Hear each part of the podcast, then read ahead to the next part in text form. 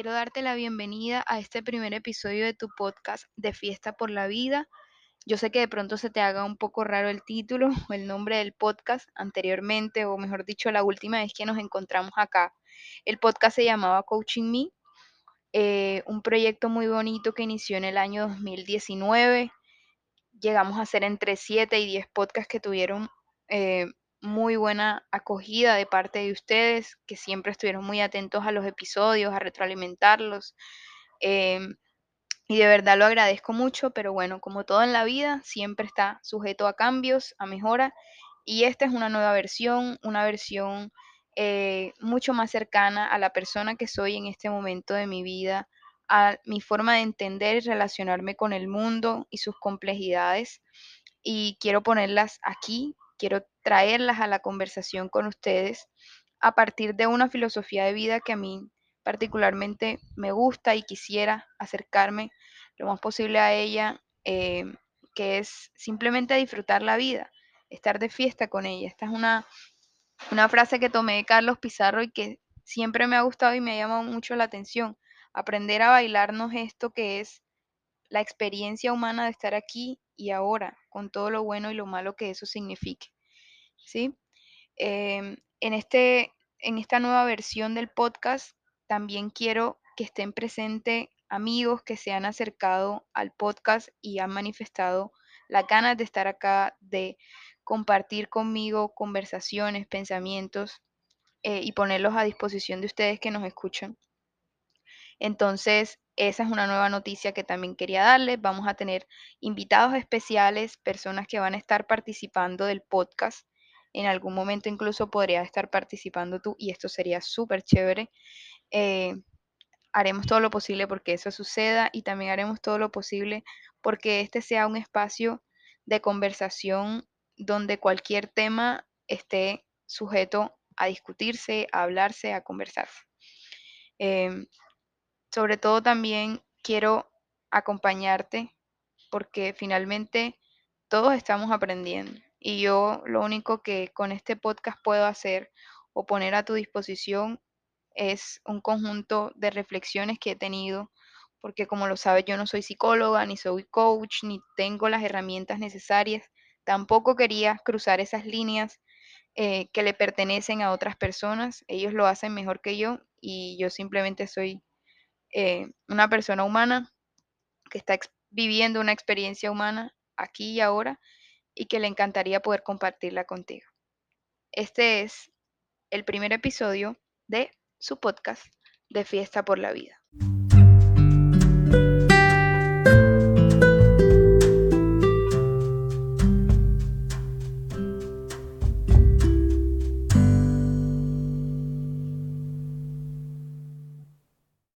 Este episodio, como lo he mencionado, se llama El amor, lo que he aprendido.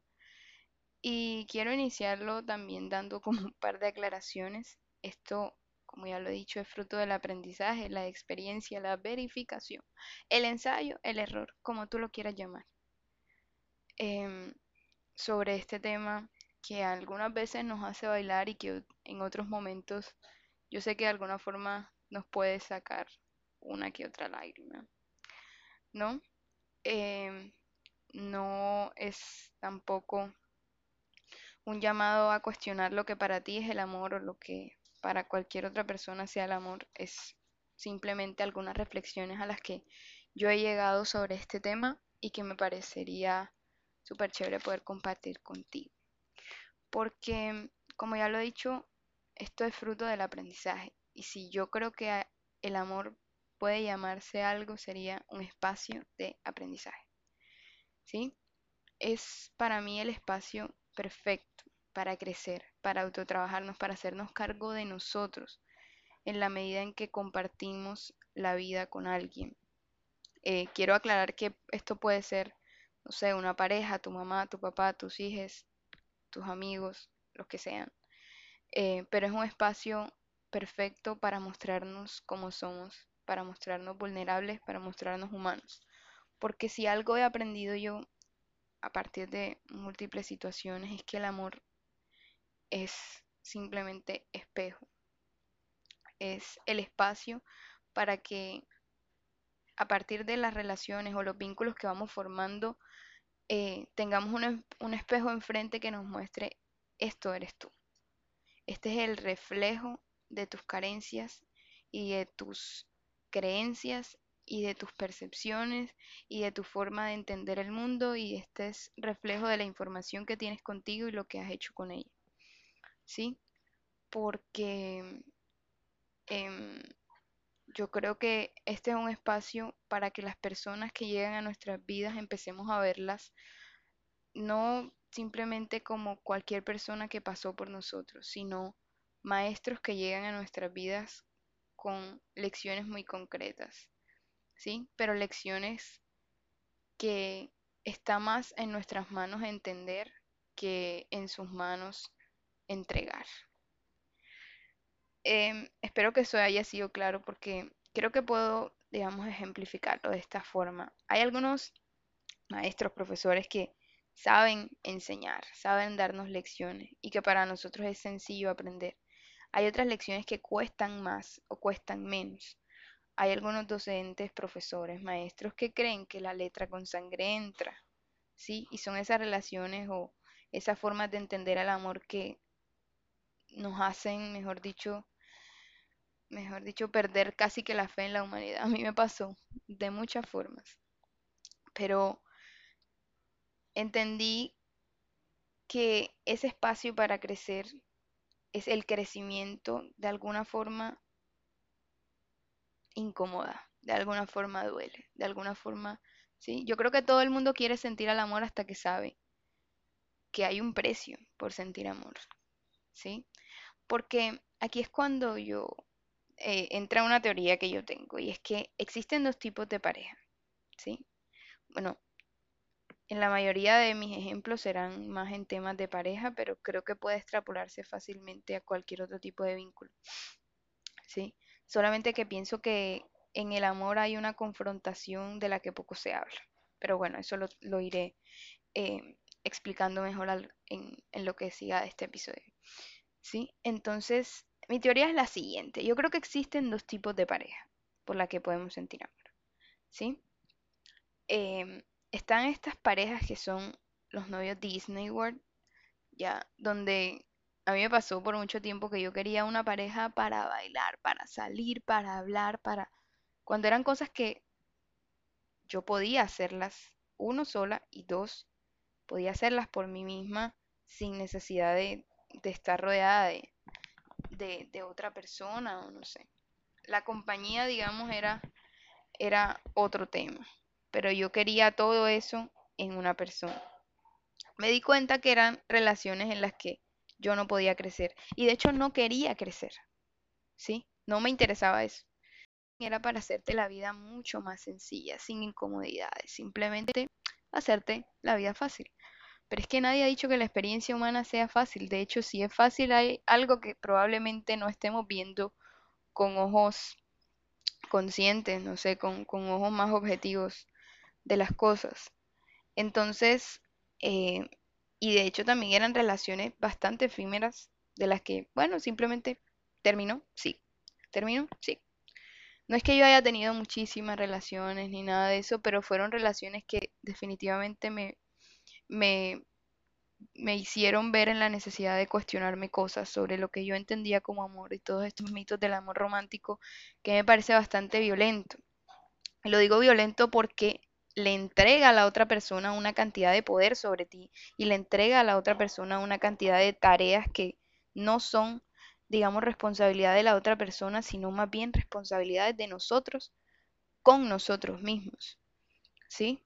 Entonces, ese amor romántico que, que, no confronta, ese amor romántico que traga entero, ese amor romántico que complace, que viene alimentado también por todas estas creencias de la pareja perfecta y no sé qué, cuando detrás de eso hay una cantidad de cosas que hablan más sobre nosotros que, que de la otra persona, ¿sí? Y que a veces decidimos simplemente guardar en un baúl y no abrir como una caja de Pandora y yo creo que eso es un poco el amor, una caja de Pandora que debemos abrir.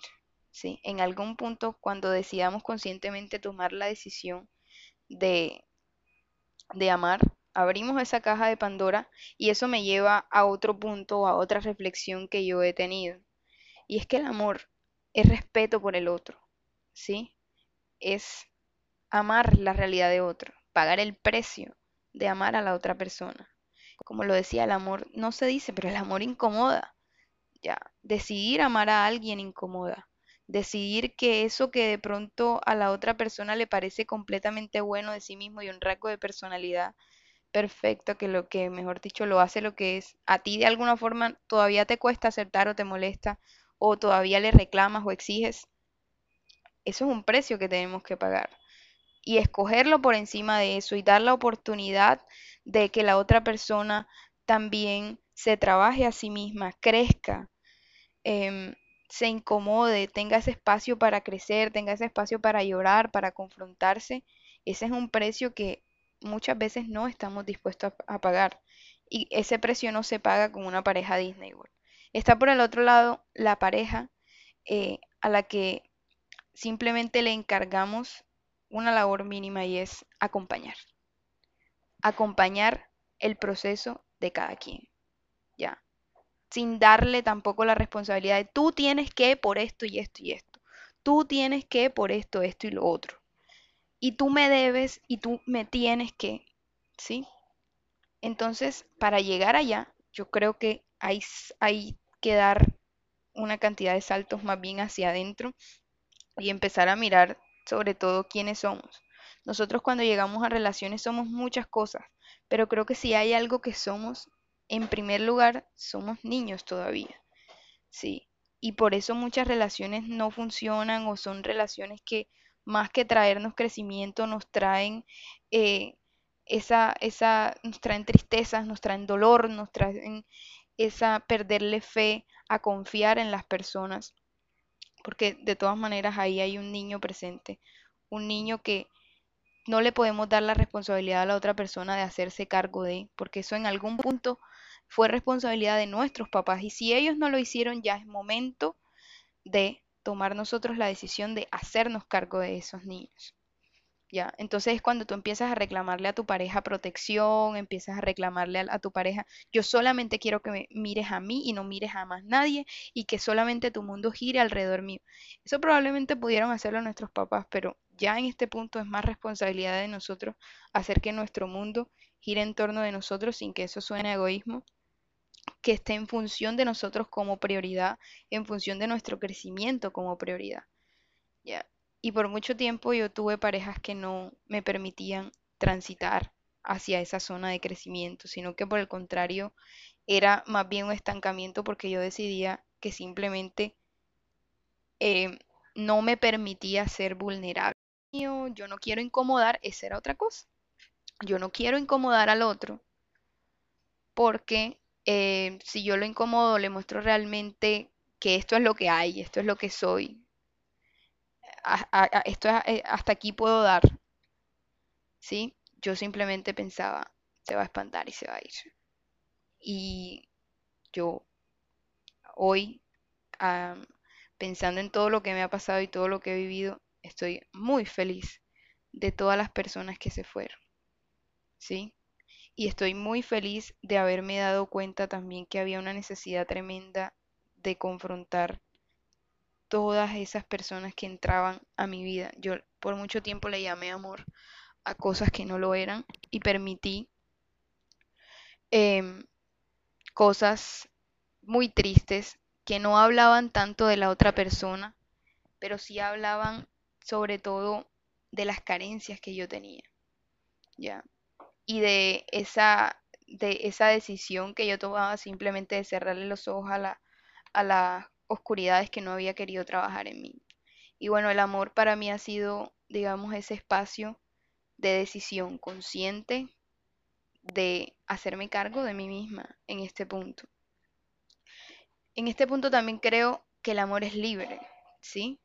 Que tú no pretendes cambiar a nadie, ni pretendes controlar, ni pretendes imponer, ¿sí? Lo único que puedes, y yo creo que de lo único que tenemos certeza cuando decidimos amar a alguien es de nosotros mismos, ¿sí? Todo lo que tú puedas hacer llega, comienza y termina en ti. Ya lo otro es más bien un trabajo de la otra persona. Y no es una imposición de tienes que cambiar porque a mí no me gusta esto de ti, sino, hey, mira hacia adentro y permite que la otra persona también mire hacia adentro, dale ese espacio. Y probablemente no sea sencillo, pero es necesario. ¿Sí?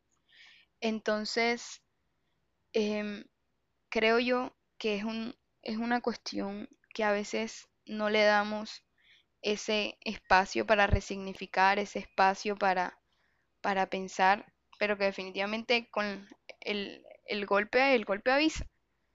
El golpe avisa y el golpe es triste. Ojalá no fuera así, pero muchas veces también enseña. Em, otra cosa que me gustaría mencionar e- es que el amor también me ha permitido entender un tema de lo racional y lo pasional que hay detrás de este sentimiento, si lo queremos llamar así. ¿Por qué racional? Yo por mucho tiempo pensé que el amor o era racional o era pasional, pero hoy me doy cuenta que puede ser las dos cosas al mismo tiempo. Por un lado está el tema de estar consciente de la decisión diaria que tomas de permanecer en la vida de una persona para trabajarte a ti mismo. Ese es un poco el discurso. Sí. Pero también al mismo tiempo esa decisión va a necesitar en algún punto de un tema que tú no entiendes de dónde sale. Simplemente es, como, no sé, tiene que ver, digamos, no quiero llamarlo algo metafísico, pero es algo que se siente simplemente en las tripas y tú dices, quiero permanecer. Pero eso implica hacer elecciones conscientes, hacer elecciones eh, con una capacidad de estar despiertos aquí y ahora, ¿sí? Em, en las formas en las que nos vinculamos, en la forma en la que decidimos conocer a alguien y conocerlo bien, dar el tiempo, dar el espacio sin idealizar. El amor también puede tomar múltiples formas y múltiples manifestaciones y que ninguna es menos o más válida que otra que ninguna compite con una ni con la otra y que simplemente son formas distintas de vincularnos con la información que tenemos, con las creencias que tenemos, ¿sí? Y que cada quien, dependerá de cada quien la forma en la que de alguna manera empieza a resignificar y a, y a reformular esas formas de vincularse, pero que siempre será reflejo de lo que hay en nuestra mente, de lo que hay en nuestro corazón, de lo que hay en nuestra historia. A veces no le damos esa oportunidad a nuestras parejas, ¿sí? eh, por ponerlos en términos de pareja, pero esto también aplica para la madre, el padre, el hijo, como, lo como ya lo he mencionado. No le damos esa oportunidad a la otra persona. Y a mí me pasaba que por mucho tiempo yo quería encontrar el sujeto terminado y perfecto. ¿Sí? Cuando yo me enamore será de la persona que ya haya aprendido todo lo que vino a aprender en esta vida. Y es como, amiga, eso implica que ya tú has aprendido todo lo que venías a aprender en esta vida. Y si hay algo bonito detrás del amor es que nunca dejamos de aprender. ¿Sí? Siempre es un espacio abierto a cosas nuevas. Y menos mal es así, porque si no sería un espacio donde simplemente nos estancamos. Y hay relaciones que se estancan. Esto no tiene que ver, yo creo que tampoco tiene que ver con el tiempo en que dura una relación. Porque hay relaciones que en ningún punto pudiste tener una relación sin enamorarte. Puede que estés en una relación donde no aprendes nada, donde no creces nada, donde decides no cambiar absolutamente nada de ti, porque eso podría hacer que la otra persona se desenamore de ti. Y eso me lleva a hablar sobre la diferencia entre amor y enamorarnos. Amor tiene que ver con una decisión consciente de aceptar, respetar al otro y darle la capacidad de hacerse cargo de sí mismo de forma libre. Y que en la medida en que la otra persona se va haciendo cargo de sí y va tomando responsabilidad sobre su felicidad, esa es una forma simplemente de amar y de acompañar, de acompañar el proceso del otro. Enamorarse ya tiene que ver más con un proceso químico, algo que se siente en el estómago, más bien metabólico, eh, donde se liberan una cantidad de hormonas y básicamente perdemos casi que la capacidad ahí de, de, simplemente es como si nos perdiéramos en ese mar. Pero yo en toda esta búsqueda de resignificar el amor y darle nuevos sentidos y aprender en este espacio, me he dado cuenta que a pesar de que yo pueda estar muy, muy enamorada de alguien, yo misma puedo despertar y hacerme, eh, digamos, consciente de todo lo que está pasando. Entonces es tomar una decisión diaria de permanecer, porque por mucho tiempo yo simplemente decidía que si era algo que me confrontaba, que me ponía en conflicto, simplemente decidía irme.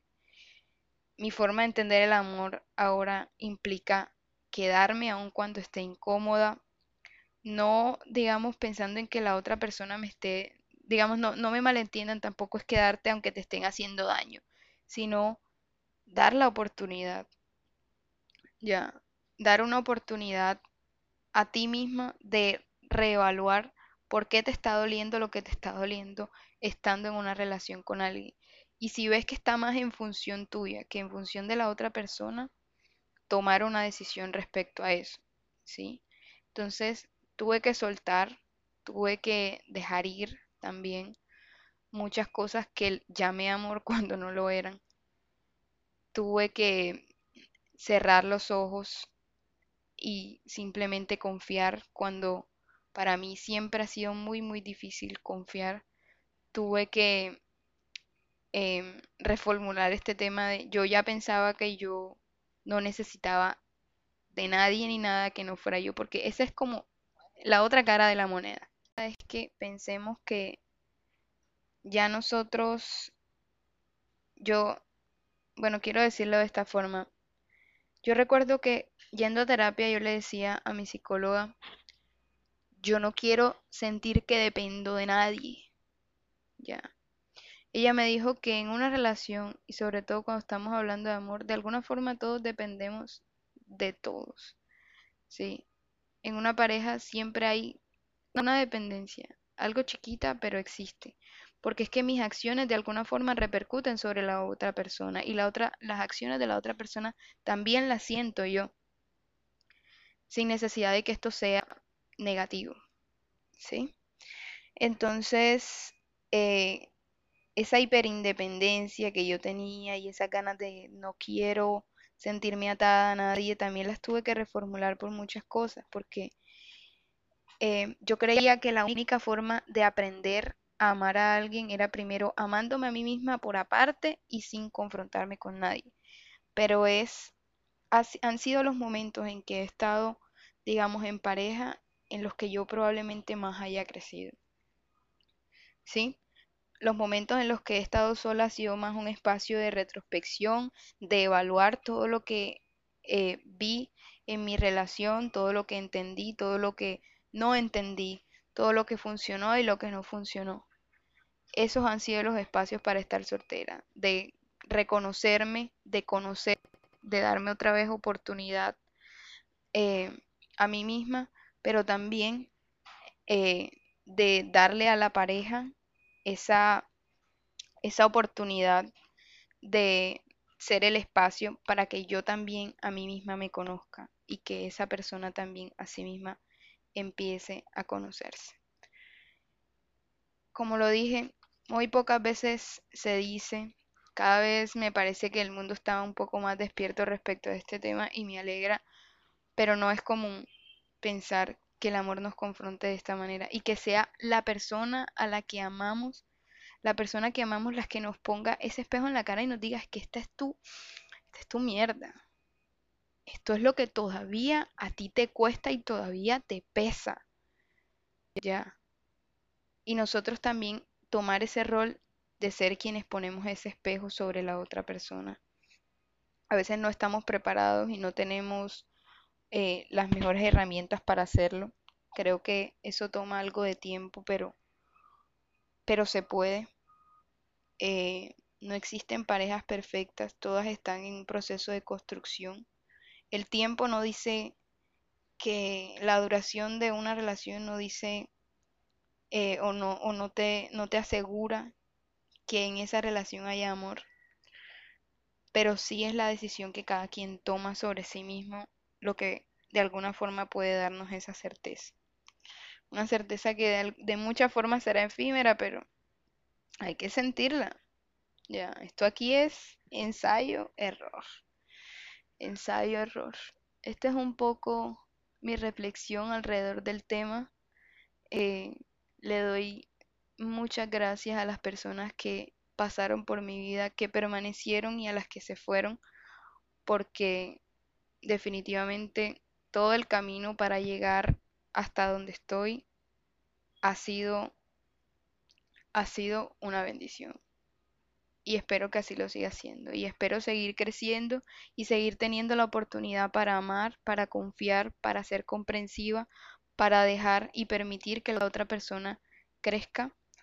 Eh, y definitivamente para acompañar. Nosotros no estamos en este mundo para que nadie haga eh, el trabajo por nosotros. Ese trabajo interno le corresponde a cada quien y nosotros tampoco tenemos ninguna potestad para interferir en el trabajo personal de nadie.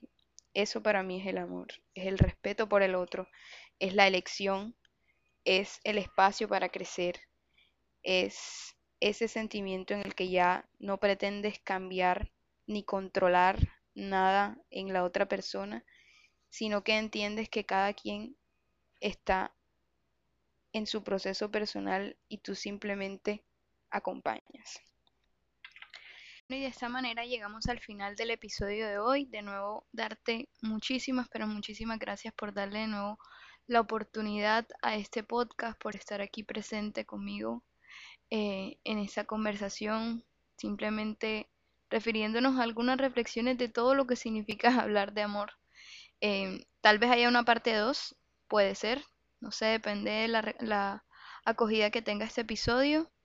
Eh, pero bueno, nada, de verdad es gratificante volver a estar aquí, volver a estar compartiendo contigo algunas reflexiones. Y no quiero que termine este episodio sin em, adelantarte un poco de qué va a pasar en el próximo. La idea es al menos cada dos miércoles o cada un miércoles sacar un episodio nuevo. Y mi próxima invitada para el episodio que tendremos es mi amiga Sheila Durán, eh, con la que orgullosamente tengo más de 15 años de amistad. Y digo orgullosamente porque definitivamente ha sido de las mejores amistades y por las que más me he preocupado construir, mejorar y definitivamente crecer en ella. Em, estoy muy emocionada de poder tener a mi primera invitada y que sea una persona tan especial para mí. Eh, la van a conocer y yo sé que ella también está muy emocionada de poder compartir con ustedes en este espacio. Em, nada, de verdad, de nuevo, muchísimas, pero muchísimas gracias, de verdad, es como lo único que puedo decir, porque no saben, estaba un poco asustada de volver a sentarme aquí, de volver a hablar, de volver a estar delante del micrófono y, compartir cosas que se mueven por mi cabeza o que de alguna forma compartí en algún punto con otros amigos y que me parece eh, una nota compartirla con ustedes por acá. Cualquier cosa que quieran compartir, no sé, un comentario, una sugerencia, lo que sea, nuestra página de Instagram es arroba de fiesta por la vida podcast. Ahí vamos a estar eh, haciendo actualizaciones de los episodios, contándole alguna que otra cosa. Eh, lo importante es estar en contacto y no perder, digamos, esta conexión tan bonita que siento eh, con este proyecto. Un abrazo grande, mi nombre es Carmen Monsalvo y me alegra muchísimo estar de nuevo con ustedes aquí en este su podcast de Fiesta por la Vida.